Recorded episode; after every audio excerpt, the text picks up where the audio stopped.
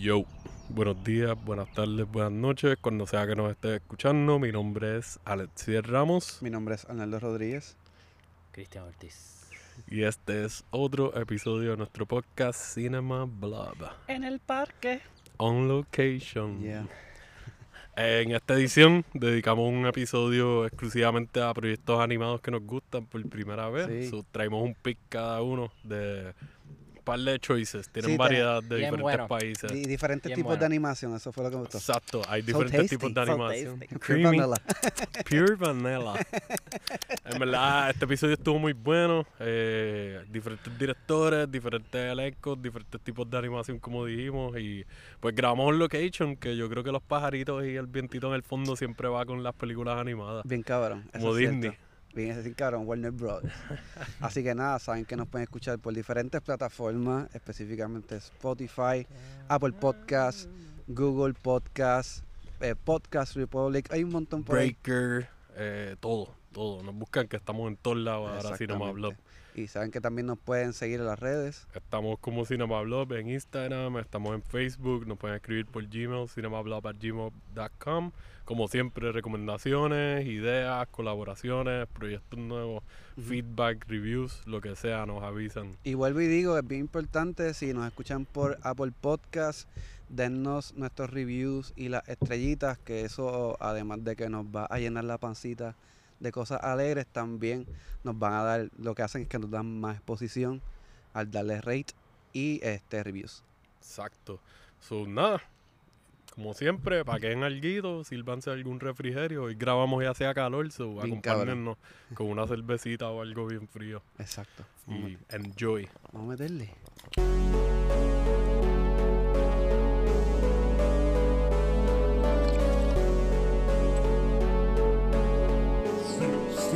Cinema. Yo, la- yo Yo me hice caso con Alexiel yo en verdad la voy a, me pompearon ya, ya too much, la voy a ver. Y últimamente estoy viendo como por el crack. Buenísimo. Ok. Sí, sí, pero está en Acho, Lighter. por Chris, favor. tienes que ver la de. Hablando de series así que hemos visto recientes, Ajá. tienes que ver la de Invincible. Está. Sí, me habló un poco y como que dije, bueno, ya estoy terminando Snowfall. Voy Yo creo que allá. y sería- son ocho Ok. episodios lo que hay, como es el primer Qué season. bueno. Exacto. He visto tantos episodios de Snowfall, es una serie tan fuerte que, que estoy, estoy como diablo. Bueno, eso es una transición un poquito igual, ¿verdad?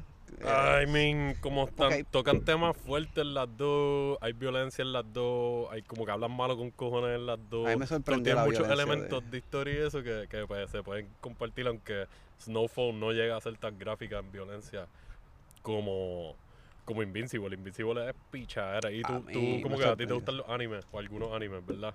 Me gustan los animes y he logrado meterme un poquito más en los... Siempre he visto... Sí, meterme un poquito más de lleno a los animes. Pues yo creo que con esta te puede ser que te pompees un poco más, ah, como que te buste eso, porque aunque es ani- entiendo que es animación americana, pero está... Se drogan, está siente- metido ahí. Muchas cosas se ven, se sienten como un anime. Yo no he visto tantos animes, pero a veces las peleas, la, la, como dirigen la acción, eh, cómo te mezclan momentos dramáticos de tener conversaciones entre medio de la, de la Ujú. pelea. Y que tú dices, espérate, esto puede que esto se siente como medio fuera de lugar, pero por las conexiones de los personajes, like, ese es el único momento que tienen para hablar, like, ah, pues tenemos que enredarnos a los puños y resolver verbalmente también lo que estamos teniendo Ajá. de problemas, pues como que lo hace un poquito más intenso.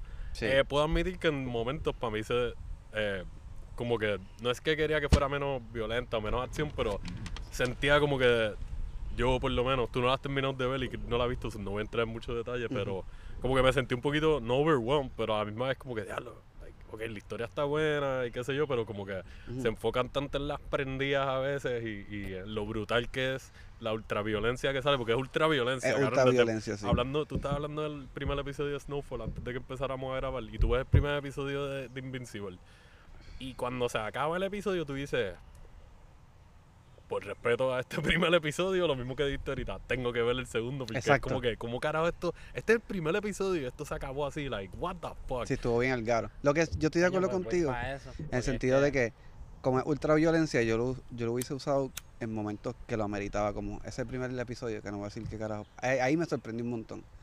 Pero además, como que, ok, pero Pero en verdad fue una serie que hizo mucho ruido, como que Está Salió- todavía, salió- está bien pegada. salió de radar así de la nada. Yo empecé a escuchar Invincible, ¿qué carajo es esto? Como que. Y yo, ah, mira, está en Amazon Prime. Está Seth Rogen metido en, en, en este proyecto. Seth Rogen hace una de las voces. Y es, eh, eh, no sé si es un productor o algo, sí, que es, I eh, guess es executive producer o sí. Which makes sense porque esta serie, si has visto The Voice, como que puede sentirse un poquito like, ok, tengo si te gusta The Voice, lo más Ajá. probable te gusta esta otra. Sí, porque ambas están en Amazon, ¿verdad? Son originales de Prime y las dos tienen que ver con superhéroes Sí, y que como Amazon que Prime está también fire Y lo bueno- de series fuertes. Exacto. O sea, la- lo explícito. Ajá. Ni para que te pegue el micrófono. Mm. Mm. Pero sale un montón de gente, cabrón. Sa- Mm. Sale eh, Steven Yeun, creo que es que se llama el, el de Walking Dead, que salió en Minari hace poco. Sale en Burning, la película coreana esta bien cabrona. Y Mayhem, si no la han visto y les gustan las películas así violentas como Ajá. la serie. Altamente recomendada. Él hace la voz del protagonista. Entonces J.K. Simmons hace la voz del, del papá del protagonista. La mamá se me olvidó el nombre, no lo tengo apuntado, es algo show. I'm sorry, se me olvidó y no lo apunté porque no, sab- no sabía. Esto fue como que. Sí, la te queríamos hablar, ya que íbamos a hablar Este, de. Sale Sassy Beats, ella es la muchacha del, del pelito, la triernita. que tiene ella es la de Atlanta. Ah, ¿de verdad? Este, Nice, ¿quién nice, más nice, sale? Walter Goggins, Atlanta, el, sí, el, el que era la mano derecha en, en Django, de, el bien malo, el que odiaba a Django, que le decía, ¡Di Django! Él Ajá. hace la voz del de la, el que tiene el pelito largo, que es como que el de la, la agencia gubernamental. Ajá. Ah, ¿de verdad? Él es el que hace la voz del este Mash- Mahershala Ali, el, el de Moonlight, que va a ser de Blade, hace otra voz de otro personaje. Hay un, Este, cabrón, hay un montón. cabrón. Cada vez que sale Sí. un episodio, yo digo, esta voz yo la conozco. Y si no la descifro, la busco. Y yo, eh, espérate, esta es tal persona, ok. Y muchos de esos personajes salen más de una vez, que no es que salen como que, ah, cinco minutitos aquí en este episodio y ya. Como Ujú. que tienen recurring roles que vuelven, aunque sean ratito en ratito. Exacto. Y me gustó porque hemos hablado de lo saturado que están los superhéroes, pero esto es como trajo una perspectiva diferente también. Esto de los, de los, de los chamaquitos en high school, qué sé yo, como que estuvo... Y cómo, cómo manejan eso, como chamaquitos tratando de ser superhéroes y qué sé yo, estuvo cool. Sí, yo. Si han visto Kikas y les gustó Kikas, aunque aquí hay poderes, Kikas es más grounded, pero es un buen companion. Como que puedes ver Kikas y ponerte a ver la serie. O puedes entre medio ver la serie si no quieres que se te acabe rápido el primer season, ver Kikas entre medio. La 1, la 2 en verdad es media whack. Ajá. Pero la 1, que es de Matthew Vaughn, ¿Verdad pues que hay una segunda? Sabrás que nunca me... no es tan Es que me gustó tanto la primera que yo dije, no me voy a meter la esta ahí. No es mala, pero de la primera. no es el mismo director. la vi, en verdad, no es el mismo director y se nota. Pero La, una fue un palo. Pero Fue un exacto. hit a la primera, Sí. sí. La puedes ver porque te hacen una buena expansión del universo y hay continuidad de la 1 y, y como que conectan bien todo, está el mismo elenco casi completo. Mentira, yo creo que yo la vi. Pero la 1 es la 1. O sea, Esa aquí sale uno otra cosa. Más... eh, ah, pues sí la vi. Ah, es que la borré de mi mente porque no me gustó. A mí no me mató, pero me gustó, o sea, me la disfruté. No como la 1, la 1 yo la vi dos veces en el cine. tercera, por joder. No sé. Es que como es otra serie de cómics o graphic novels, yo no sé cómo ha seguido corriendo la serie o whatever, que maybe Cierto, pararon. o cierto, no cierto, estoy cierto. seguro. Este, pero esta de Invincible es un palo. Y, y sí, si les gustan los animes o las peleas bien épicas y ver gente cogiendo prendidas de que tú digas, oh my god, he's- they Sí. killed them. Pues está, está par de divertido. Y está curioso cómo Seth Rogen se ha, co- se, ha, se ha metido bien cabrón en estas cuestiones de los cómics. Como hacer cosas de cómics. Sí, porque él es fanático de Exacto. like, la serie de Preacher. Le metió porque ellos son fanáticos de esos cómics. Entiendo desde chamaquito. The Voice. Este, The Voice también entiendo que ellos como que son fanáticos del cómic desde cuando haya salido, whatever, o en algún momento lo empezaron a leer y pues cogieron el proyecto y sabemos que esas son de las series más calientes. Exacto. Como que The Voice por lo menos ha, ha estado bien pegada y no, no la veo como que vaya a parar. Yo estoy terminando el season 2, me faltan como dos ah, de episodios. verdad. Le mete Sí, la, aguanté porque dije, "Eh, en verdad me gusta mucho la serie y no quiero acabarla tan rápido. Sí. Que eso hubiese sido cool verla en, en ani- animada, pero en verdad en, en live action se ve cabrona. Sí, es que también, like, ahí está el viaje de los budgets o el equipo que conecten para trabajar, porque, like, esto de Invincible, esto puede, tiene potencial para hacer algo live action, Ujú. pero tiene que haber un estudio ready para vaquear, decir, ok, hay que meterle CGI, pero hay que meterle a los efectos prácticos también, porque Claro. como corre la, la acción y el morbo, Styles. tienen que combinar muchos visuales prácticos con mucho CGI para pulirlo y, y, Ujú. like, para las ciudades y esas cosas. Y pues sí, estaría cool, en verdad. Yo le metería, yo cogería a Matthew Vaughn, al que hizo la trilogía de, de, de Kingsman, hizo la primera de Kikas y la de X-Men First Class. Ajá. Como que él para mí tiene seteado ese balance de muchos personajes, como que ensemble, Ujú. mucha personalidad y mucho estilo y pues maneja bien la violencia, hace la acción divertida, como que el tipo es un duro dirigiendo acción y yo creo que él haría un buen trabajo. Definitivo, haciendo- definitivo que sí, sí. Pero en verdad, yo, qué bueno que le hicieron Invisible en, en animación. Yo creo que ahí representa bien cabrón, como que no creo que en live action haga justicia a lo que está pasando ahora mismo. Y se ve bien cara. Como que, La como animación, que le metieron. ahí, O sea, se ve bien. Yo puedo decir de- que, que hay momentos que maybe se nota que ahí se echaron, no que se echaron para atrás, pero maybe no le metieron tanto detalle. Mm. Pero como es el estilo de, de todo, pues ca- it kind of blends in. Ok. Y si no estás bien pendiente, pues pasa desapercibido. Ok. Pero hay escenas que tú puedes decir como que ah, aquí se fueron un poquito más, más relax en, en detallitos y cosas. Pero hay otras que te lo compensan, que tú dices, eh, pues neta, tripa, cerebros, cantos de Sí, cráneo. porque con animaciones, eso es algo conmigo que, que casi siempre el hook mayor. mete- por eso, o sea, lo digo porque me ha costado ver animes como viejos o clásicos. ajá. Porque pues obviamente se ven viejitos y como que todavía no le cogió el cariño a, a- a- Sí, Eso es como un a gusto la historia desarrollado. también de cómo se cuenta. Por, Sí. por- por ser un anime y tener una estructura de cómo es. De que están haciendo algo con una espada y te están diciendo lo que van a hacer con la espada y, le- y que esta espada fue, fue forjada por mi padre. ¿Sabes? Así, es un- una estructura que tiene Sí. también de diálogo que me ha costado. Y, Y específicamente la, la- el anime japonés, que hay veces que son Cierto. cosas que tú, es como, como te digo, como tomar cerveza, es como un, es como un gusto adquirido.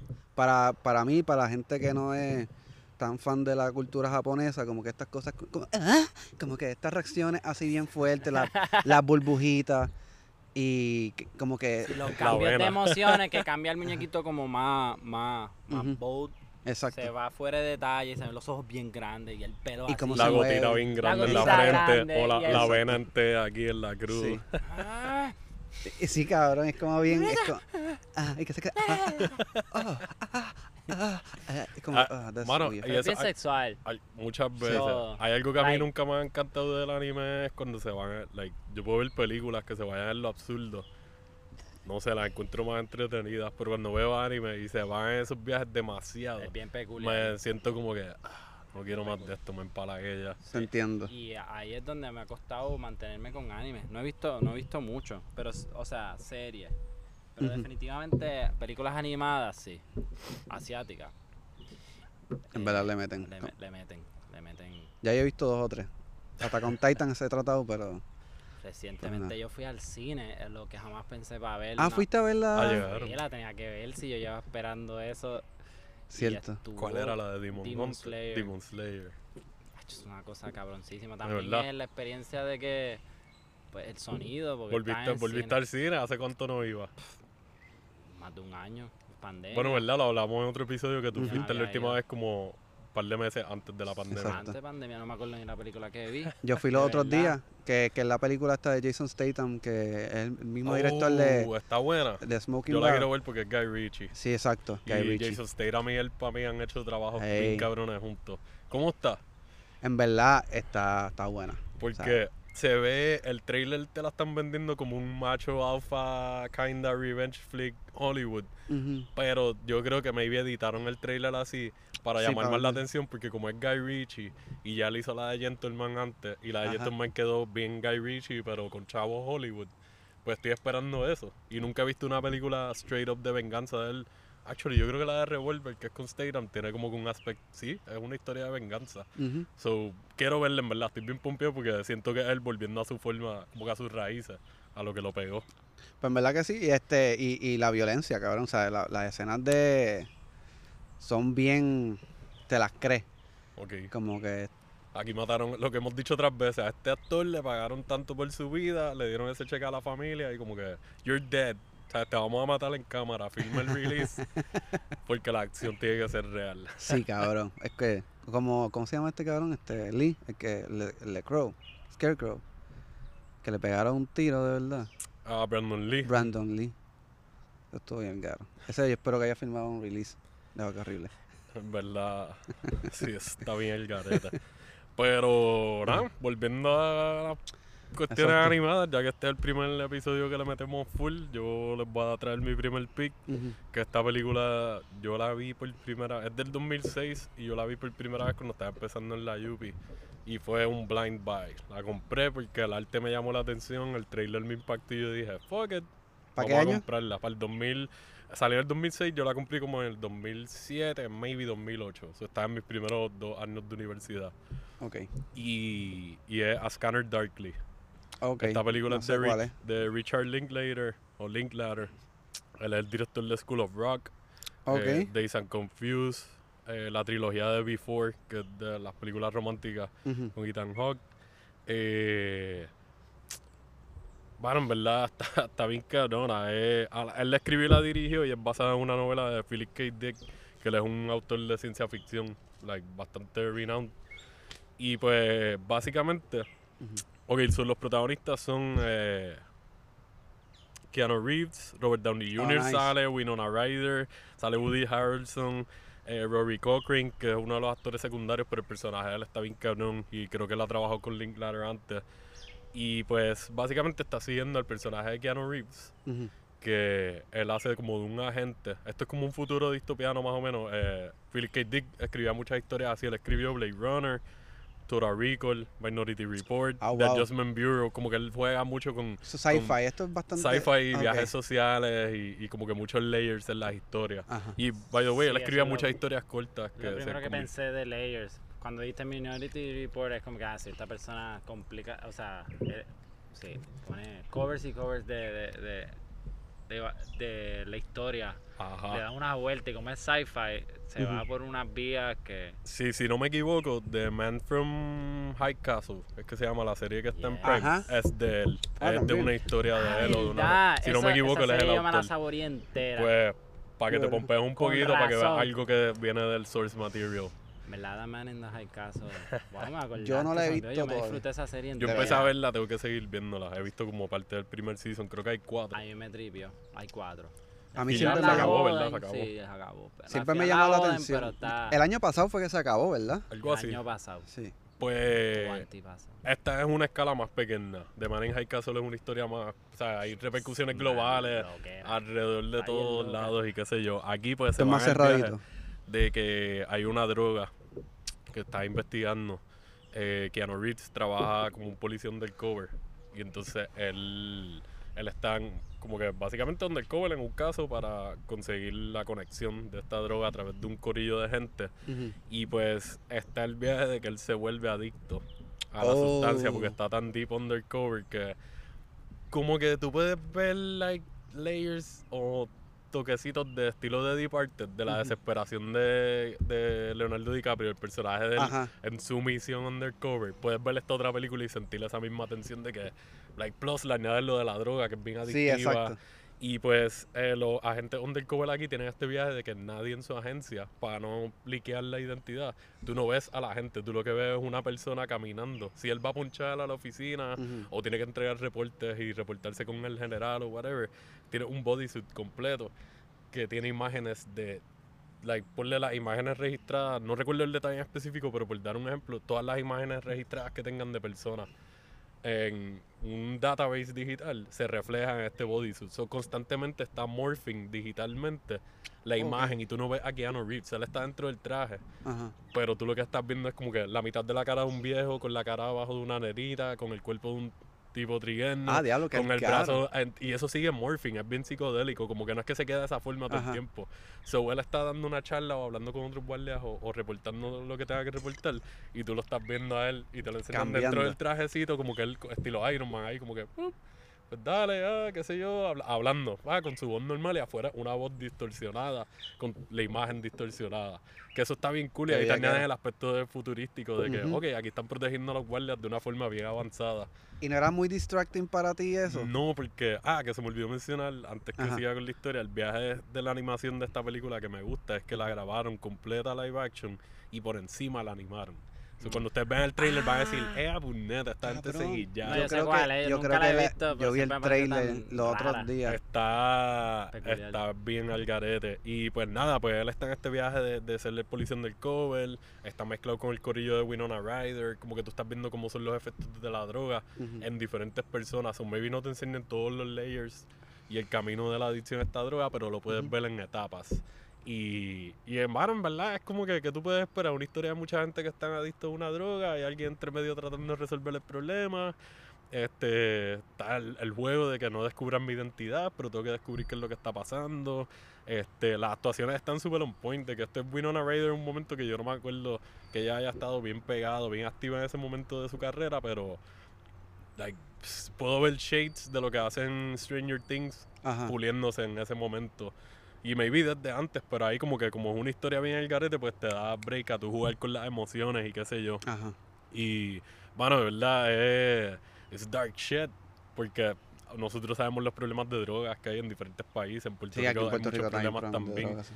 Y ver cómo están tratando de resolver estas cosas y a la misma vez la misma gente que están tratando de resolverlas se sigan metiendo en el rabbit hole y como que perjudicando su vida. Eh, eso es un tema que a mí siempre me tripea cuando tocan como que gente que está en la ley tratando de hacer lo correcto, pero like ponen las cosas en la línea, por quote unquote seguir haciendo lo que Sí, está porque hay, unas líneas bien grises ahí, es como está lo de lo que dicen el blanco y negro, el bien y el mal, pero la realidad es que en ese mundo en particular refleja bastante bien lo que es, qué es lo que está bien y qué es lo que está mal para conseguir un fin de justicia, si se puede decir. Pero hay como unas líneas que se cruzan que es bien difícil como que tú identificar qué está pasando, está bien, como te pones en un juicio moral, como que esto está bien, esto está mal, o sea, él es- eso es parte del trabajo, pero él es un ser humano y trató de hacer su trabajo tan bien que se jodió, ¿entiendes? Como que eso está bien interesante que lo exploran en esta película, me llama la atención. Y es técnicamente, like, no busqué el budget, se me olvidó, pero la película fue distribuida como independiente porque vi que la distribuyó Warner Brothers, pero ellos tienen otra línea que se me olvidó, creo que es Warner Brothers eh, Independent o algo así, Ujú. que el logo es básicamente el mismo, una silueta del logo de Warner Brothers, pero blanca, todo negro en el fondo y le ponen unos detalles en rojo. Eso no es el logo clásico que estamos acostumbrados a ver amarillo y azul y whatever. Ajá, Este, so sí se distribuyó como una película independiente y cuando salió yo la, la descubrí porque para ese tiempo compraba muchas películas indies de ese momento y la movían mucho, había muchos trailers en varias de los de las películas que compré y bueno, de la primera vez que la vi fue como que, oh, yeah, man, a mí me gusta cuando hacen películas así de sci-fi o historias de sci-fi, aunque sea una serie, que no se van tan lejos de nuestra realidad Ujú. que te añadan los e- elementos para dejarte ver como que sí, estás en un futuro o estás en otro tiempo, pero a mí más no estás tan lejos. Estas cosas, aunque parezcan que no están en tu realidad, maybe pueden estarlo de aquí a un ratito. Y aquí lo hacen súper bien. Keanu en verdad cayó bien para el personaje. Como que la ¿Qué? personalidad de él así bien laid back y, pap, y los momentos que tenga que demostrar como que un poquito más de emoción o algo, Sí. like, le pega porque yo lo puedo, lo he visto haciendo de policía un montón de veces Un cojón de veces. y diferentes tipos de policías, como que policías más intensos como en Speed o, o qué sé yo, este John Wick no es un policía, pero es una figura como que se ve que, que tuvo algún tipo de training de, de Fuerzas Armadas o algo así, ¿me entiendes? Como que Sí. él haciendo de figuras de autoridad, Street Kings, que es un guardia súper amargado de la vida y todo jodido Ajá. y qué sé yo, o sea, él, él le mete a ese tipo de personajes y aquí pues está súper cool. Y Linklater, como dije, él es bueno manejando también Ensemble. Este, o sea, para tener a Robert Downey Jr., Winona Ryder, Keanu Reeves, Woody Harrelson, esos cuatro adelante, que Sí, son los que que recuerdo ahora, porque pueden haber un par de gente más en el, en el, En el el elenco que hayan salido poquito tiempo. Ujú. Y, mano, él los maneja súper bien. Este tipo, en verdad, básicamente le hace lo que le da la gana. Él lleva años haciendo cine en los Estados Unidos y es como que, dale, yo quiero hacer esto, me van a, fun- a dar los chavos o whatever, pues vamos a meterle. Y me, me siento bochornado diciendo como que yo conozco su trayectoria, pero no conozco tanto de su historia personal en la industria. Ok. Este es un director que en verdad sí es conocido, pero, o sea, en Criterion mismo tienen dos o tres de sus películas y, y en, sea, como que él suena por ahí, como que es de estos directores americanos, entiendo que es americano, estadounidense, que, que su nombre siempre está sonando porque el tipo lleva haciendo películas independientes, ha hecho películas más artsy, ha hecho películas románticas, like tú ves Days and Confused, School of Rock, A Scanner Darkly, y son tres películas tan Completamente, diferentes sí. y le metes entre medio la trilogía de Before y es como que diablo, entonces está la de Waking Life, que es otra película animada que él hizo. Ujú. Que yo no sé si yo lo mencioné en otro episodio, pero a mí se me olvidó que esa película es como el viaje, similar al viaje de. de ¿Cómo es que se llama la serie de podcast? The Midnight Gospel. The Midnight Gospel, sí. que en Midnight Gospel el aspecto de, de podcast, pues ahí es que te dan las cápsulas. Pap, que tú me habías dicho como que cada episodio o cada segmento es como que Ujú. esto es un canto de un podcast y te lo mezclan con la animación. Pues en Waking Life es, si no me equivoco, porque no la veo hace años, Ujú. eh, te mezclan segmentos de vidas y alguien está like, viéndola. Entonces es animada, no recuerdo si es animada completa ahora mismo, pero sí tiene este mismo viaje de animación. So, yo creo que él como que experimentó con esto en Waking Life y entonces después hizo a Scanner Darkly. Scanner Darkly, pss, el arte en verdad está súper caro, no es trampa. Que eso te iba a preguntar, eh, Es como una trampa, pero a mí no estoy diciendo que sea fácil. Porque tú tienes que, como quiera, Al animar contrario. todo. Exacto. No, no, Puede una ser- trampa porque. Perdón, te No, no, no, relax, porque de seguro vamos a hablar de lo mismo. Zumba. Bueno, pues vamos a ver. Pero que, que, que de por sí hasta cuando se hace stop motion, o sea, es que está siempre el elemento, o sea, es que, ra- perdón, perdón, es que voy a las millas. Vamos a ver, vamos a ver. El hecho de que dijiste que lo grabaron y después le dibujaron encima es como que pues, pues lo que hace todo el mundo en la animación, o lo dibujan o, o, lo, o lo hacen un stop motion Ajá. y, y le van sacando las fotos o simplemente lo hacen from scratch. Como quiera necesitan una, Una guía. necesitan un blueprint.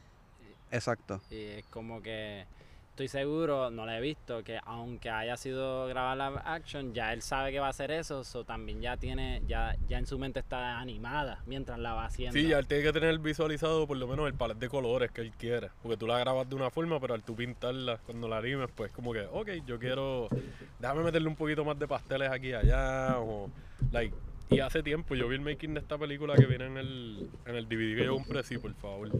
Hace años ya. Y no me senté a verlo ahora, so shame on me. Pero ahí te enseñan y puedes ver. Y lo más probable si lo buscas en YouTube, puedes conseguir los videos de behind the scenes y ver cómo son las escenas reales versus cómo están animadas. Y no es que la animación cambie todo, porque como dije, al ser animando por encima de eso, me vi los colores, me vi cambiar un poquito el, el o añaden algún otro smoothness. movimiento. Exacto, para que lo, porque sí, los movimientos en la película, este tipo de animación, se ve bien peculiar. Like, y, y demo- it works en el nivel de que pues, Recuerdo- una droga en el mismo medio de, de toda la historia.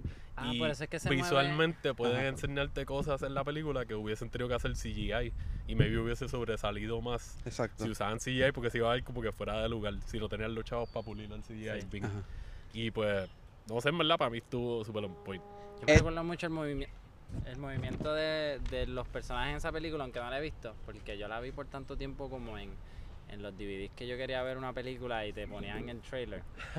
Porque esta película es de qué año. 2006 2006. Por eso que, que todavía está dando vuelta por ahí. Y, Sí, sí. y siempre vi el trailer y yo decía, algo que, qué raro esta pendeja. Sí, cabrón. Ellas han oído un par de películas, un par de proyectitos de estos que a mí que estaba pensando, mano, que esto debe ser como Rara, doble- pero buena. debe, claro. debe ser doblemente caro. Porque está el aspecto de, de animación, pero a la misma vez tienes boyes de producción de escenografía, este, toda la pendeja, los colores, actores. Tienes, estás haciendo historia, toda una producción la gente completa. que tú necesitas para que la historia se mantenga en pie. Plus, Porque es tan. tienes que meterle chavo a la animación encima de eso. Es como que. Está cabrón porque estás grabando o estás sacando fotos, estás haciendo stop motion y a la vez estás en tu mente. ujú. Porque Como que tienes que estar este cierto de constantemente creatividad animada y de, y de que en verdad eh, viene de la fábrica de del cerebro de uno como que imaginarse muchas pendejaces, que de por sí ya haciendo una serie eh, live action uno tiene que imaginarse 20.000 pendejas. Ujú. Eh, sí, todos esos layers de, de, de que actually las películas animadas a veces son, son tan caras por eso, por toda la gente que tú necesitas. Que- Tanto detalle para que no se repitan. Ya. Mirando aquí se me había olvidado apuntar si el budget y la película fue un flop.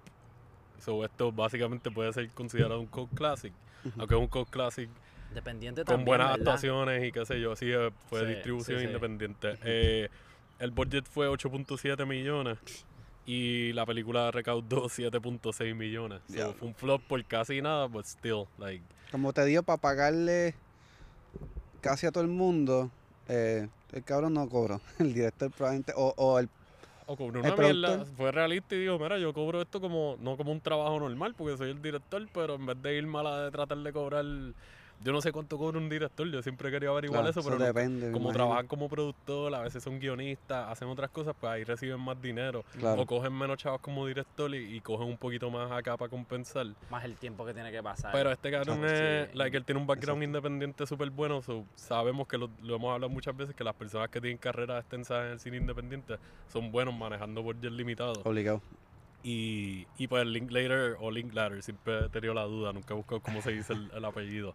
Eh, él- él- él- yo estoy seguro que él es el tipo de director como, como un Jim Jarmusch o algo así, que es un director que ha tenido una carrera así extensa haciendo lo que le da la gana. O por lo menos teniendo control en sus No, eso es lo que yo pensé que ibas a decir. Haciendo lo que da la gana, porque definitivamente esa es la vía Y creativa de esa persona. Él es un duro, en Es la única forma que puede fluir. Como que sus películas no son los más flashy ni nada, pero tiene un repertorio súper sólido. Y Ascar Darley para mí es, like, es una joyita independiente y una joyita animada que está por ahí desde hace ya 15 años. Ujú. So, Esta hay que recomiendo. rentarla, ¿verdad? Obligado. Ahora mismo yo no vi que estuviera en ninguna plataforma. Sí, me parece Hace que tiempito rentarla. estuvo en HBO, yo creo que fue, pero cuando chequeé ahora no la encontré. Fuck it, yo la voy a alquilar. Este, yo la tengo en DVD, so Ah, la pues ya próxima vez la que nos veamos yo se la Ah, puedo bueno. prestar y Pues verdad la debemos hacer pasan. eso porque yo quiero que también vean la mía. ¿Sí? Esta que, esta, esta que traje está, está buena.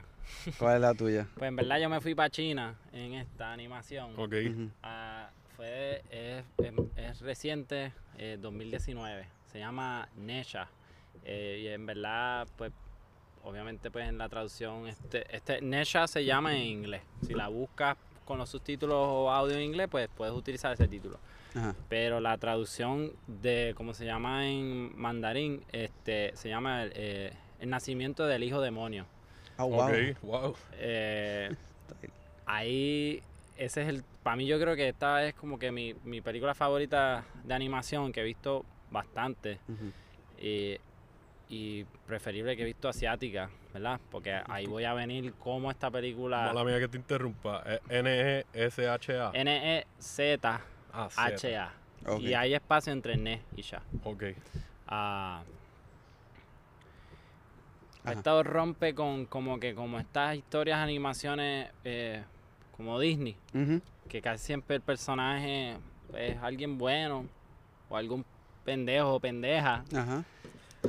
que está perdido en su vida o algo, no sé, lo que Ajá. sea la historia que sea, siempre es alguien di- eh, como digerible. Es como que, Claro.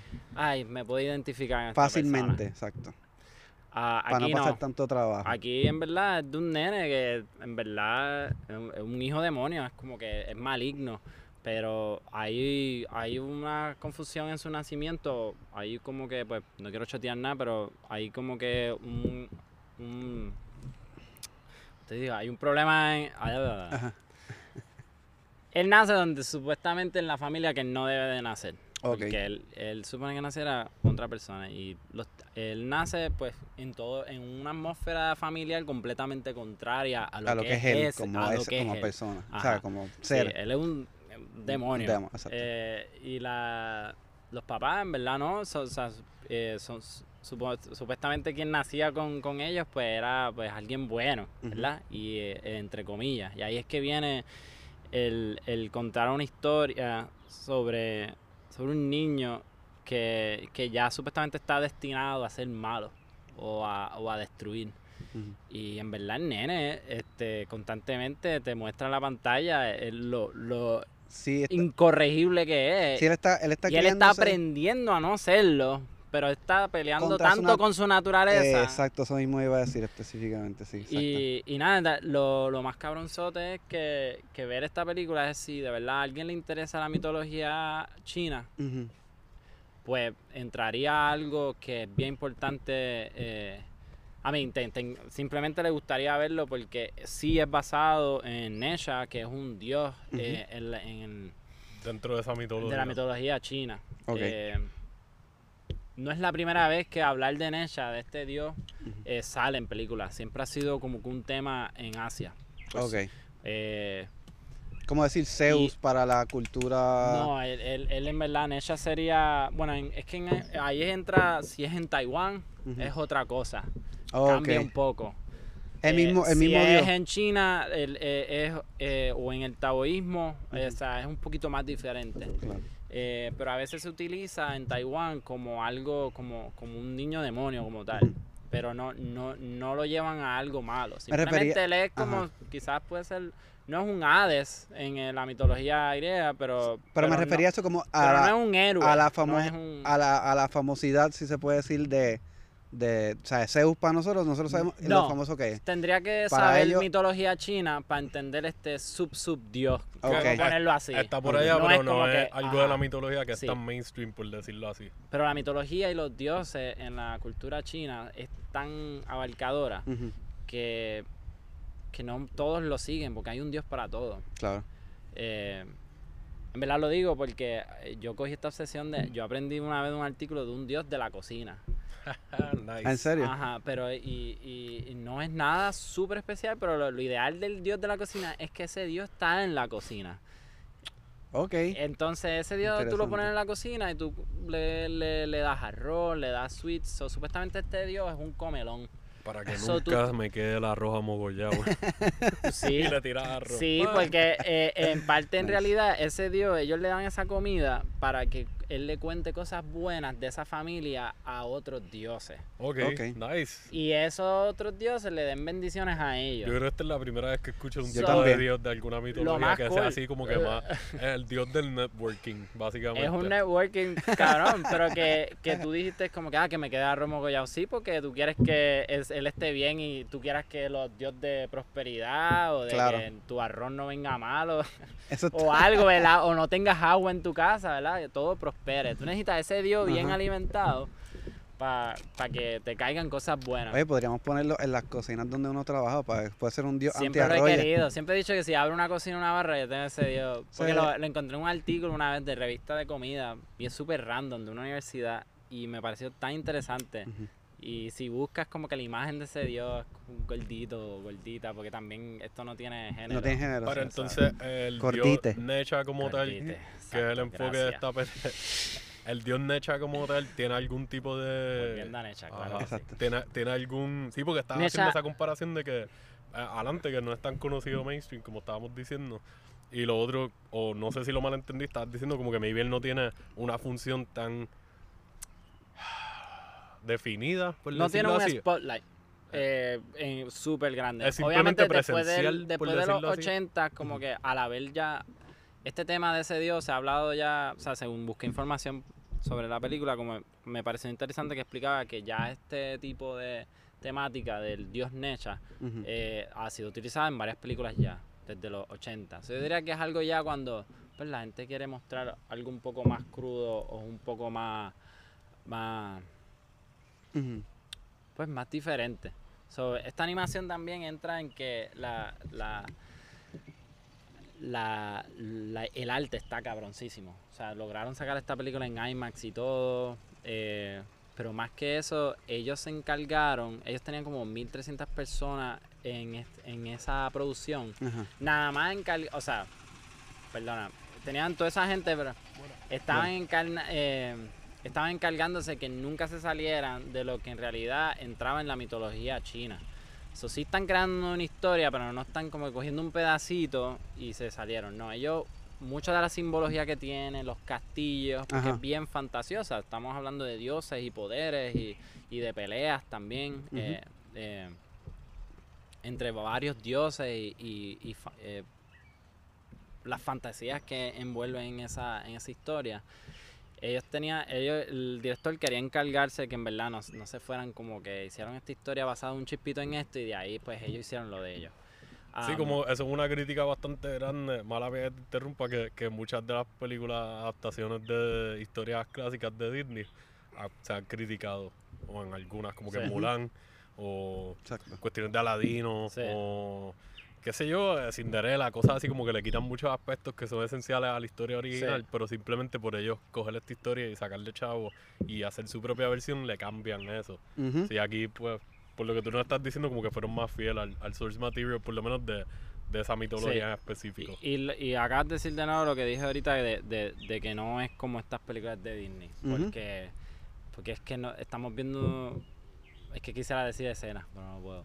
Es que como Estaba una- viendo un nene que en verdad no. O sea, a un punto yo veía la película y decía, como que yo creo que él no tiene remedio. Es como que pues, pues, un niño demonio nació para eso. Y, Claro. y, y tú te sientes como que puñata. eh, Como Hellboy. que lo sea, que se joda, que sea lo que él le toca, Claro. pero pero te la, la de- ¿verdad? Porque por no decir lo que tiene, la, la historia en verdad es súper buena, porque pues la- lo que va a hacer después pues el, el clímax y, y- y el, el- el- lo antagonista, eh, eh, en verdad es, es que hay una confusión de nacimiento con él, ¿verdad? Y-. Y, la pues el, el hijo bueno que se supone que nacía en otra familia termina naciendo Claro. también donde Sí que es no un es. es un tema- So, eh, es un tema Sí, que te están, complicado. te están dando dos lados ahí de que no solamente que no se trata de lo que te dicen que tú eres, en ajá. verdad. Que lo es de familia. La película está de familia, donde ese nene nace, de la forma que crían al otro nene. Pero so- está bien curioso porque como están hablando de, de Disney, que a veces no, no cuentan las cosas tal cual, que sacan historias de, de cuentos bien bizarros este, y los y que lo que es bueno es bueno y lo que es malo Disney, es malo. O sea, en, en- Pero hay mucha gente, no, no estoy diciendo que la gente, pues mucha, estoy seguro que mucha gente que escucha este podcast están bastante claros en esto, pero tal vez hay gente que no, que tiene este misconception que las películas animadas son para niños y, y las películas animadas son es otro conductor de contar historias que se puede hacer de otra perspectiva, te da otra, otros campos, otras puertas, te abre otras puertas para tú contar una historia que puede ser de niño, pero puede ser súper dark como esa o, o como esta de Graves of Firefly que es una película de la creo que se llama es el, el- The el- Grave of the Fireflies. Creo que esa salió hace poco también. No, ¿me hace un cojón. Ah, pues la estoy este y, y es, es animada y es un dramón Ese es pesadísimo de Studio Ghibli, yo creo. creo ¿verdad? creo que sí espérate, ¿cómo se llama? Eh, Grave of Fireflies The Grave of Fireflies o este exacto este Pero sí, tiene temas más, un poco bien más bien fuerte bien fuerte y yo la vi esa película y yo diablo yo lloré y todo y es como que diablo, esto está bien horrible como que desesperante como que Mm, Y eso me abrió la, esta fue la película que me abrió la puerta un poquito más, como que, ok, se puede contar historias bien al garo sí. en este formato de animación. Pues entonces, al, al mencionar que es 2019 esta película, pues me, la animación está excelente. Eso que te iba a preguntar. Está bien cabronzota. Y en verdad, eh, ellos le metieron, ellos le metieron un par de millones. Él estuvo como que en la producción por tres años, la escribió en dos años. O sea, estuvo dos años escribiéndola, en tres años la pudo producir. Mil, 1318 tomas, pero en verdad en 46 días mundialmente 700 millones. Eh, de Es verdad, la película más vendida de animación en corto tiempo y aparte de eso, a un corto tiempo ha sacado todo el dinero más que todo lo que hay en el mercado americano y asiático. Le ganó a Shrek 2, le ganó a todas y lo en tan corto tiempo. Pero es porque los colores y, y yo logré verla pues, en una laptop y, y- y de verdad que que la, la renté, como que no, no la bajé pirateada ni nada, so, como que te estaba full HD y era una cosa que es tan, es que te expande tanto la mente porque como están breando con tantas fantasías, está tan cool como a él lo entrenan, porque pues al nene lo tienen que entrenar, como en toda animación este asiática, él tiene que prepararse para algo, hay una misión, algo está pasando. Eh, porque en verdad él tiene una profecía encima que le dicta eh, ya su destino. Y el destino de él es que a él, él supone que muera.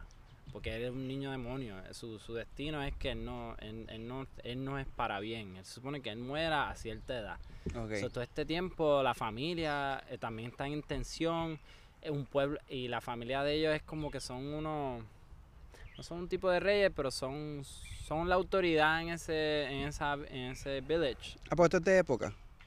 Sí, porque el grito eh, Exacto, la mito- mitología. Mitología china, so, en verdad están en, en, en- Que lo mantienen Eh, más legit en vez ok. de Sí, traerlo a la sí, actualidad. hacen los lo palacios, en todo es fantasía. Yo pensaba que era eso, que No, tocaban no, el esto tema está pasando en el mundo de Sí, los yo dioses. estaba como que entre Ok, medio. Estaba ya. pensando que Entre me los pasaba dioses y más- los humanos. más para acá. Sí, pero recuerda como, pues decir Hércules, que es sobre los dioses, pero él está en el mundo de los mortales. Exacto. So, sí, eh, es como que una mezcla de, pues, el nene cuando está en el mundo de él, que él es un dios, y en, pues, la, el mundo la forma que lo ven los mortales. Eh, porque esa es una de las cosas más fuertes, pues, para él, entender que él quizás nunca cambia, y es porque la gente, él sigue haciendo como que, sigue siendo, sigue siendo un problema también para para la gente que vive ahí, como que su comportamiento no, no, no brega con, con.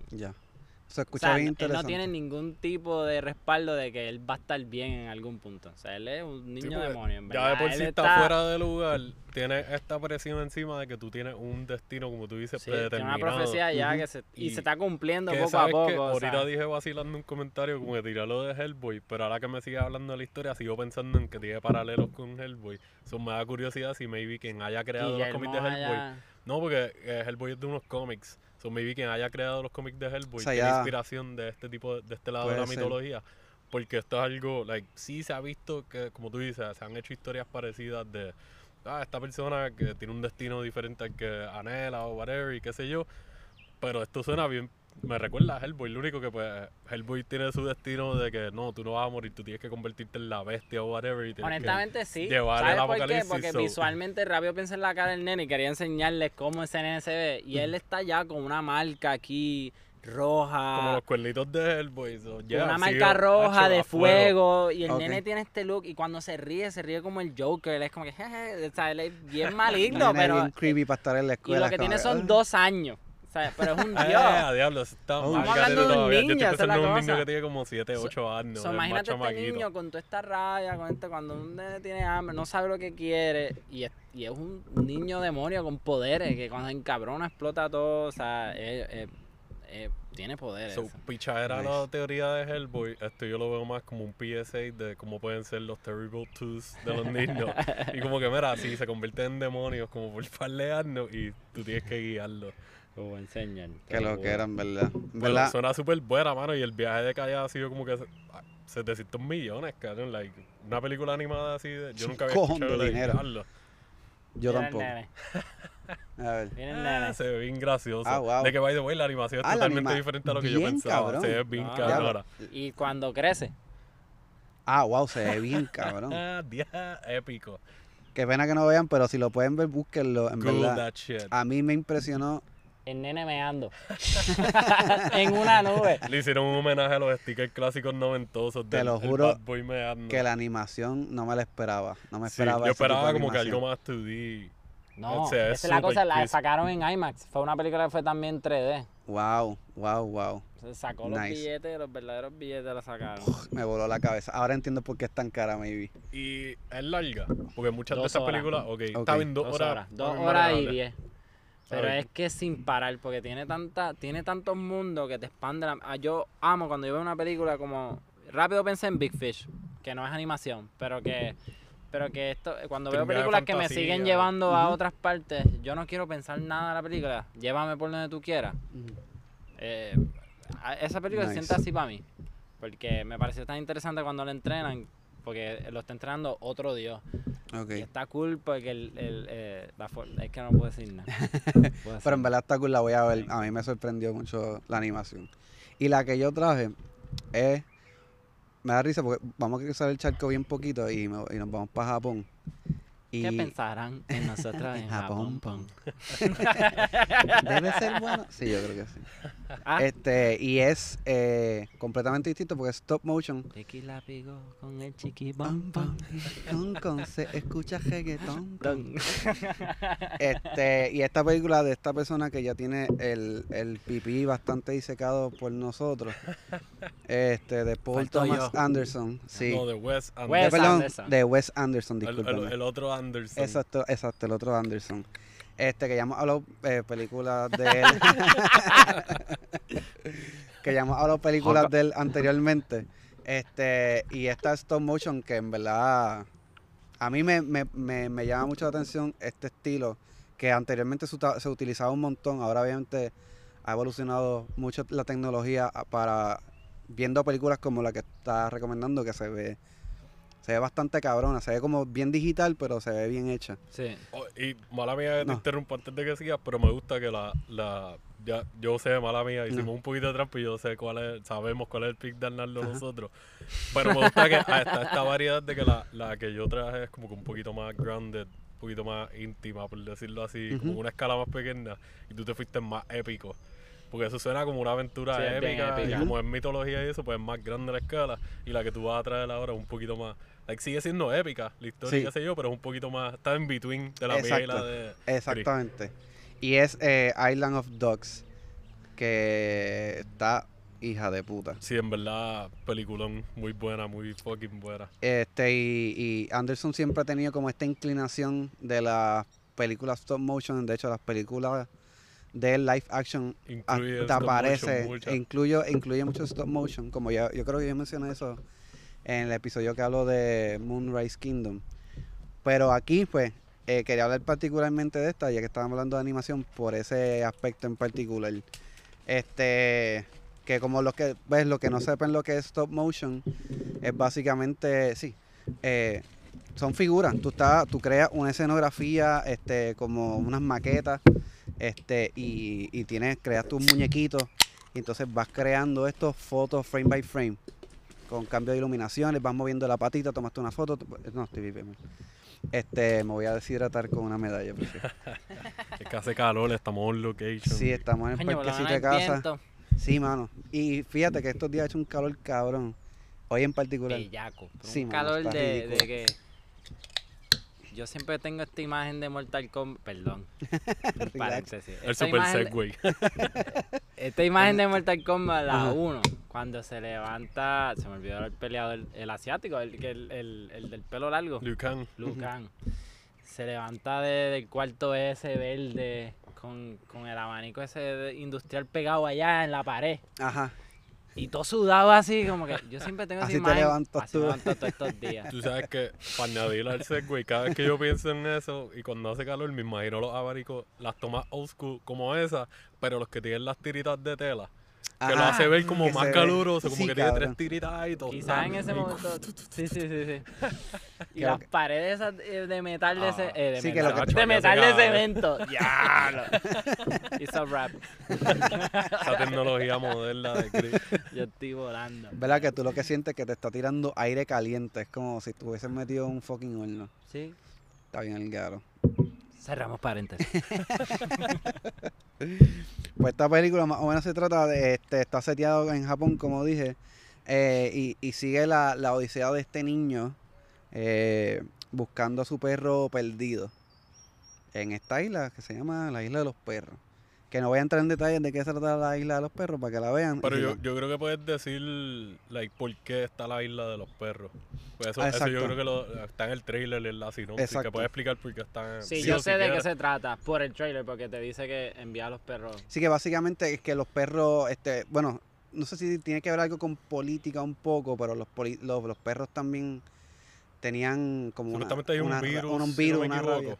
O tenían esta, est- o estaban eh, difuma- eh, eh, difundiendo, difundiendo esta información que no se sabe si es correcta o no, de que los perros tenían estos virus, entonces deciden en Japón aislar a los perros A esta isla. chatarra, se puede decir, eh, un este vertedero flotante. Y, y ahí como que tú te pones a pensar, diablos, ya no hay perros en, en, en, esta, en esta área de, de Japón o en Japón completa. Y está bien interesante cómo lo manejan en el stop motion esa isla. Y cómo hacen los perros. Que, by the way, hablan claramente. Exacto, entre Este, ellos. entre pues, ellos saben, Hablan. Tú puedes Sí. tú puedes ver cómo ellos se comunican los perros entre sí. Que hablando de cómo se comunican los perros, pues aquí es bien importante Las voces, el- obligado. las voces que sale, que es un super ensemble, que sabemos que, que Anderson siempre tiene, se casa con muchos actores.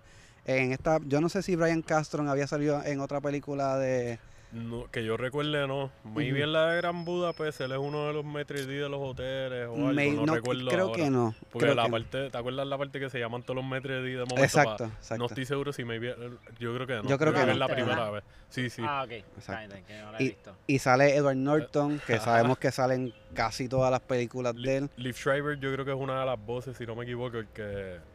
Ya, el, el que hizo de Sabertooth en la película de X-Men Origins. No sé si lo estoy confundiendo ahora. Maybe, aquí no me es que sale sale. un montón de gente. Sí, sale este Bob eh, Balaban.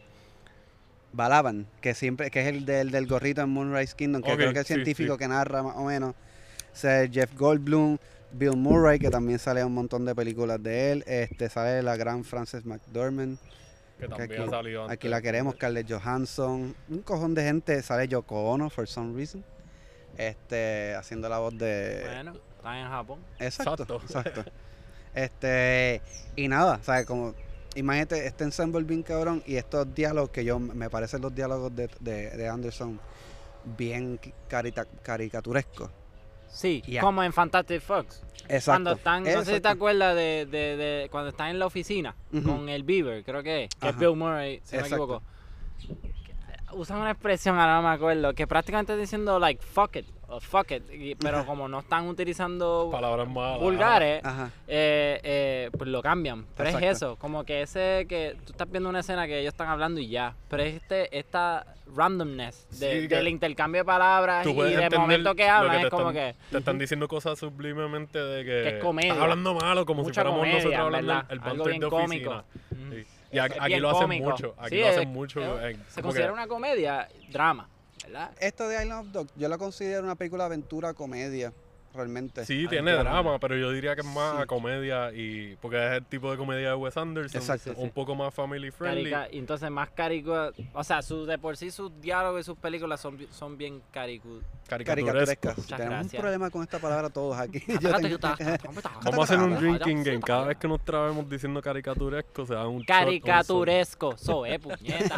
Caricaturesco, caricaturesco. Ah, no, Pero sí, él- en, en esta película, él, como que el elenco ayuda un montón. Y él, es- él es bueno, cabrón, ya le está probado dirigiendo Ensemble. Y, y como que animado, me imagino que debe ser hasta más. Me imagino no que le decir dice, más "Mira, ¿te fácil, acuerdas en Moonrise Kingdom?" Vamos para el estudio a grabar y yo te voy a dirigir en el estudio. Exacto. Sí, me imagino que le dice, ¿te acuerdas en Moonrise Kingdom esta escena que hicimos, verdad? Y la de Exacto. Submarine y la de Royal Tenenbaum, ¿verdad? Pues te acuerdas en este eso es lo que vas a hacer. Ah, ok, Exacto. pues está bien, chequeamos. Sí, ya, eso- ya está. Básicamente, Firma el cheque. exacto, ya estamos. Y, y por eso yo creo que él coge la misma gente porque él sabe la gente. Y quieren trabajar con él. Claro, Les porque gusta. es muy buen director. eh, parece que es muy bueno también en el set, como un tipo bastante chido. Sí, yo nunca he escuchado críticas del negativo. Él es- de es Es bien director. fino. Se nota que bien tipo- elegante. sí, mira, es bien- mira los Yo me lo imagino que como que- hizo tipo del bien carro, raro. era de Fer- no, él, hizo Ferrari unos, era. él hizo, yo no sé eso, pero American él hizo unos de Old Navy, yo creo que era. Y de American de la cuando tal- ah, salió no, Darjeeling Limited o Budapest, que se parecían Sí. a las dos películas. Exacto, porque él hizo, no, él hizo como unas promociones para American Express o algo así. Era hizo unos mini cortos, sí. Y era bien, bien cool. Ok, Mm. ya te dejo, te dejo hablar. No relax porque ahí me está dando un super Como buche bien dijimos, lo tenemos mamado. We like Wes Anderson. Que en verdad es un duro, es un duro de verdad.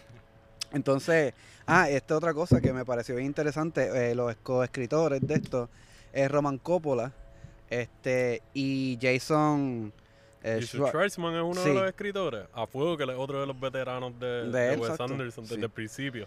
y Kunishi Nomara, que no sé quién es, pero me imagino que pues como allá es una película Un pana. que, sí, pero como es, me imagino que Japón es bien cabrón, pues sí, para quisieron no ser como añadirle que- ahí como que no una son- legitimidad de, de- Porque el viaje, de, lo que tú estabas diciendo de la desinformación que se riega para el viaje de que llevan a los perros a la isla, lo estabas diciendo y me estaba acordando como que sí, esto lo tratan como propaganda. Yo creo, si no me equivoco, porque no la veo hace años y nos pueden corregir, yo creo que sí, se riega lo del virus o whatever, pero en realidad lo están tratando como propaganda. Exacto, exactamente. Y la forma en que se ve el mundo se ve como tú te imaginarías un lugar, like, no, esto va a sonar bien feo y no lo digo ofensivamente, pero cuando yo pienso en lugares que tienen dictaduras como Corea del Norte, Claro. el setting que te dan de Japón en esta película, yo lo siento como, como todo el mundo lo más probable se imagina Corea del Norte que se ve de noche. Que muchas de las cosas son de noche en la Sí. película y es como que, ugh, diablo. Y no, no lo digo que se vea feo, es que simplemente de tú ver el sitio ya se siente la atmósfera pesada y súper Exacto, se carga. depresiva. Y no como, como fucking Rusia, este, ¿cómo es que se llama? El, el- Putin.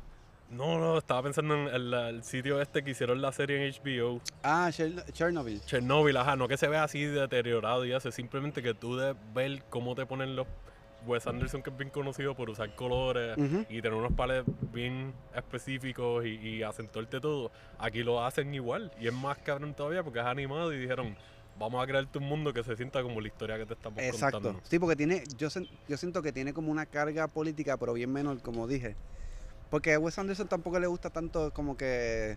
Él toca como pequeños temitas, pero le gusta como mantener las cosas bastante Yo creo que light. sea más familiar y Exacto. más, maybe social, pero lo mantiene más personal. más light, sí, le da como su toque. Es como se nota que es un tipo que, que está consciente de lo que está pasando, pero trata de no, de no darle bolas porque es como que ya hay bastante mierda. Eso se encierra en este mundito perfecto y espectacular que él tiene y nos regala de vez en cuando como esta película. Este Me gusta que también una celebración a la cultura japonesa. Hay gente que dice, ah, qué carajo, que, que él no es japonés o whatever, que, que parece que hay gente que dice que no es tan... Pero es una, es una precisión que él tiene sobre Japón. No es como que... Ajá. no es Y- una visión Y no de- vendría bien que se fuera súper japonés porque él no tiene. como Dirían que es una él no visión el whitewash. Exacto. Rápido le tirarían el sello de que, ah, casi este blanquito norteamericano. Ajá. Tratando de presentar nuestra cultura o algo. Exacto. Exacto. Eso tampoco. Sí, no vendría bien que él quisiera ser lo más japonés. Claro, que, no, simplemente es como, no. eh, eh, básicamente una historia sobre hermandad y, y como camada, camada, me voy a dar un shot, camaradería. Camadería. Puñeta, porque camaradería. estamos usando palabras más complicadas hoy. Palabras de domingo. Qué cabrón, domingo un jueves. Domingo, este, ¿Qué día es hoy? hoy es Jueves. jueves, jueves. sí. Tu trabajo, los dos Ahorita trabajan, ¿eh? trabajamos. Exacto. No digan nada, por favor. Y yo me voy a quedar por mi casa. No digan esto que después. Bueno, sí, mano, en verdad. Estamos like, bebiendo sí, y se eso que tú dices de la. eso que tú dices de la camaradería. Exacto, muy bien. Camaraderie. Camaraderie. Está cabrón que me salga en inglés flawless y en, en, en español. ¿Cómo es en Maldita inglés? colonia. Camaraderie. Camaraderie. Camaraderie. Ra, ra, ra, Pe- ra. Pero, like, yo por lo menos, like, nosotros los tres somos like-minded con cuestiones de mascotas y así que Exacto. sé yo. Y pues ustedes saben que Joan, pues, es rescatista, activa. Y nosotros hemos hecho foster y qué sé yo. Y cuando yo vi esta película, like, Joan y yo estábamos empezando, pero ya éramos amigos de años. Ujú. Y yo, yo, lo- ella, yo creo que maybe eso fue uno de los días que eh, trabajamos los dos, pero yo estaba como que bien activo, alquilar la película, y ella se quedó pegada y la terminó de verla al otro día. Ajá. Pero yo terminando de verla mientras ella estaba durmiendo en los míos, yo, Joan va a llorar aquí, Joan va a llorar aquí. oh. Obligado. Y a mí de momento me sale una lagrimita acá en un momento y yo como que, ok, sí. Yo voy a llorar aquí. No que preocuparme por mí porque yo. Mano, es que si tú eres un pet lover y tú ves esta historia de que te quitaron a tu mejor amigo, Exacto. que sin darle spoilers, ya el chamaquito tiene su otra, no tragedias, pero su otra situación difícil personal y qué sé yo. Y este es como que el clavo ahí que lo acaba de joder todo. Y me tripea la determinación que te enseñan del chamaquito a decir, like, no, yo necesito a mi partner, este es mi amigo, mi hermano. Y yo necesito conseguirlo y como que la aventura que eventualmente se desenvuelve es, es bien divertida. Súper divertida. Tiene aspectos épicos en el sentido de, de cómo trabaja la mente del chamaquito y la determinación que te enseñan manifestada. Y, y su personalidad me gusta mucho el contraste de cómo él, mini spoiler, el chamaquito es japonés o él habla en japonés todo el tiempo. Claro. Pero los perros hablan Habla inglés. Sí, eso es bien So, curioso. cuan- sí. Ahí tienes ese contraste de ver cómo te ponen, cómo hablan personas maybe British o americanos, haciendo las voces de los perros versus un chamaquito japonés de esta cultura, siendo en el momento que es la película más like fuerte, con with a strong face y como que ah, ah, y como que el acento bien ta ta ta ta ta y Ajá. como que ya puñeta y el chamaquito puede estar diciendo cosas lindas o algo bien hermoso, como que cabrón tú suenas como un ruso que de Bien momento estás cabrón. aquí, ok, dale, I'll take it. Y la cara de los perros, como que, ¿qué carajo está diciendo este carajo? Pero vamos allá, estamos, o sea, está, los- me gusta que todo está en un quest de rescatar al mejor amigo de este nene y, y cómo, cómo van manejando la historia, así como se va moviendo esta aventura, está bien nítido. Coño, qué buen pick. Sí, es, los tres. Estamos duros. en verdad que pero- sí. Y quiero hablar Pero uno, en verdad me gusta este. Sí. Como tú estás diciendo, el- el- la selección. Ahora, a mí no la he visto, pero sé que Wes Anderson tiene drama, tiene, tiene algún tipo Siempre de tiene peso, elementos de- tiene de- un de buen drama. peso. pero siempre lo maneja bien bonito. Siempre es como que cosas bien feas, pero Sí, para Lo mí, ves bien su bonito. película, o sea, yo las he visto casi todas. Y, y me costó escoger, pero siempre Royal Tenenbaum es mi es mi favorita. favorita de él. sí. Yo, Moonrise Kingdom la tengo Moonrise ahí como que Kingdom yéndose para a mí los es mi puños, favorita. pero me gusta más Royal mi Tenenbaums. segunda es Fantastic Fox y la tercera Darjeeling Limited. Mm. Está Darjeeling bien Limited eh, me gustó, me gustó mucho como él va. Una vez más, él, eh, ok, trayendo a lo que le habrán criticado, ¿verdad? Claro. Normal. Este, que lo criticaron, ¿verdad? Me diste de, de, de por haber sido una, este blanquito o algo en, en lo japonés. Exacto. Él tiene estas otras películas como Darjeeling Limited que está enseñando a estos blanquitos que se van a janguear, a turistear, a buscar cierto viaje espiritual Exacto. y salen otra persona, salen que, esto no es. Y, y, y es como que estos blanquitos que en verdad ay, gracias, terminan, terminan, terminan entendiendo que So, you don't piss all over una cultura por algo que tú te imaginaste. Tú tienes Exacto. que vivir esa tierra para saber qué es la que hay. Exactamente. Si tú exactamente. quieres, sí, bienvenido. Te, te dicen bienvenidos a aprender lo que tú quieras. Pero la receptividad de que cuando tú vas a un sitio a aprender una cultura, tú vas como un canvas blanco vacío. Tú vas. Tú, tú Lo más blanco que puedas, exacto. Lo más que tú puedas vacío para que de verdad e- ellos son los que te dicen y tú chocar con esa causa de efecto de lo que estás viviendo bajo esa cultura para tú entender. Y es para entender bajo lo que tú hayas vivido. So, so, estoy seguro que, que su trabajo con esa película Sí. es la que él hace. Sí, Porque es que si él hubiese tratado de hacer algo muy detallado a cierta cultura japonesa, pues pierde el lujo porque él no está to preach anything. Él está para crearle, es un artista. So, Exactamente. hizo su arte bajo... bajo Sí, eso es algo que a mí me gusta de Anderson, de Wes Anderson, que nunca lo he sentido como un director preachy o... Segunda parte de a película- Wes Anderson. Gan- Second gan- round. cabrón. que sus películas no se sienten preachy y muchas personas las pueden ver como que, ah, este tipo es bien pretentious o algo. Yo no lo siento así, yo siento que le está tratando de traer otro tipo de historia que no sé, o contar historias de otras formas que no se tocan mucho ahora. Hay otros, di- o sea, al nivel de que nosotros hemos hablado de otras películas que hemos llegado a este nivel de comparación que decimos es como Wes Anderson, pero así, así, así, ¿me entiendes? Ya él llegó a ese nivel de que él tiene su propio estilo y tú dices, Exacto. oh, esto parece una película de Wes Anderson.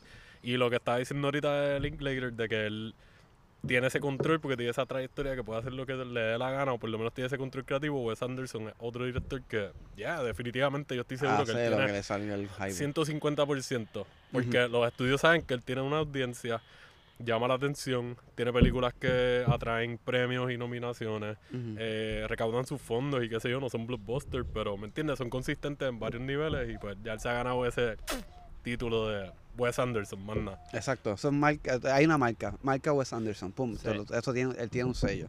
Y que algo que me, me- me estuvo curioso, que estaba hablando de, la, de aprender de cultura y qué sé yo, pues hay una escena que no voy a dar detalles, pero a mí me encantó, yo sé que a ti te va a encantar también, a ti te gustó, que eso era cultura japonesa, que esto es debatible porque hay gente que dice que empezó en China, pero después se mudó para Japón, Cultura y es- asiática. y es el sushi.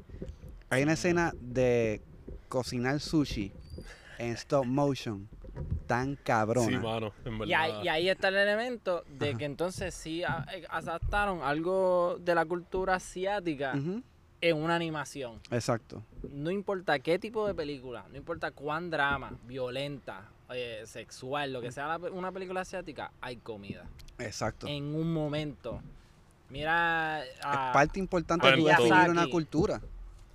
A Miyazaki, a cualquier película de animación, o sea, siempre está el, el, respeto, el honor a la comida. Bueno, Sí. hasta en películas coreanas, por Todo. Chambo, Sí. que es las de él, hasta en las de venganza, cabrón, sale Los comida. asiáticos le dan una importancia las bien películas de él todo comida. a la tiempo, comida. nunca hay, hay, Porque hay- los y es mi personajes tienen que comer. con mis Exacto. películas asiáticas, obviamente por ser cocinero, por Ujú. amar la comida, pero ese respeto a la mesa de comer, Ujú. No importa qué película. Deja que veas esta escena que Hernán lo dice, en verdad. Es A mí se me ve el espectacular, videito de hasta que lo mencionó y me vino el flashback y yo, eh, en verdad.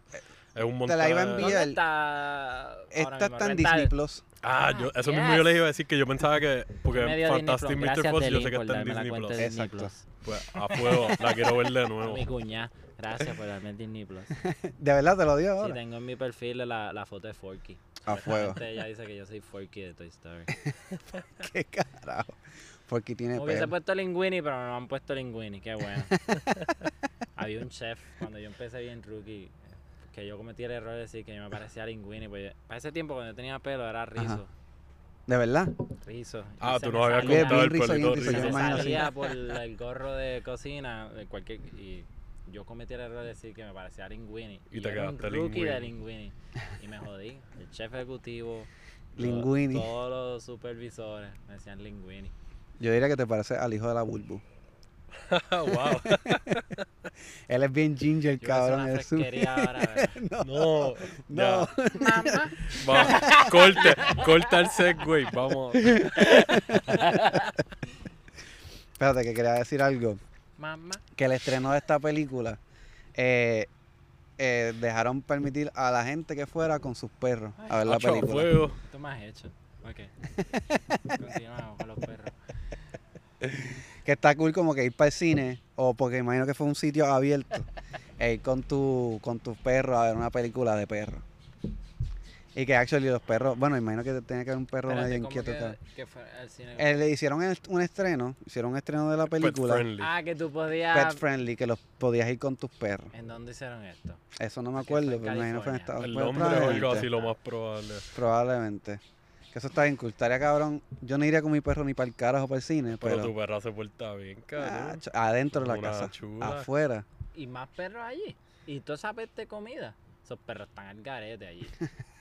Nada, tienes que haberle hecho algo bien a fuego, lo más probable. No se van a tirar el garrete, los perros comiendo y rompeando así, y mordiendo gente, eso. meando piernas. Imagínate ese estreno en Puerto Rico. Un chorro de pitbull y satos ahí. en vez de collares, cadenas con candado. Sí.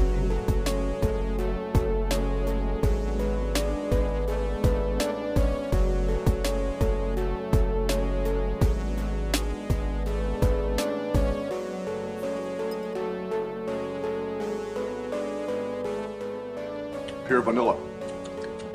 Sweeteners.